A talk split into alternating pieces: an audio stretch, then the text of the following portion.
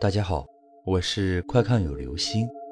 今天的故事叫做《死人复活》。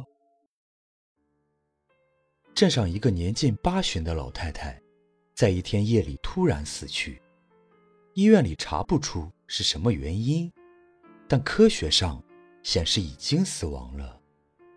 第二天，老太太被拉回家里，按村里的规矩，死去的人。一般要放三天，让亲朋好友祭拜。可老太太胸口一直温热，所以人们只是给她穿上寿衣，而没有入棺。就这样，又过了一天，到了晚上，老太太突然醒了，可把人们吓个半死。这不是诈尸了吗？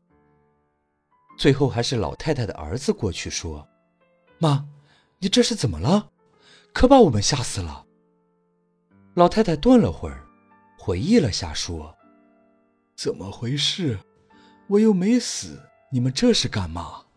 我只是做了个梦，梦见我去了一个村子，跟咱这差不多。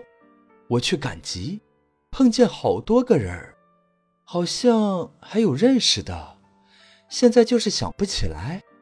走着走着。”有一个卖东西的冲我喊：“咦，你怎么来了？不到时候呢！你现在倒着走，别回头，快点！”我也不知道怎么就听了他的，然后就倒着走，接着就醒了。现在，老太太依然健在，我们都不知道，她所说的经历到底是真的还是假的。好了，这就是今天的故事，死人复活。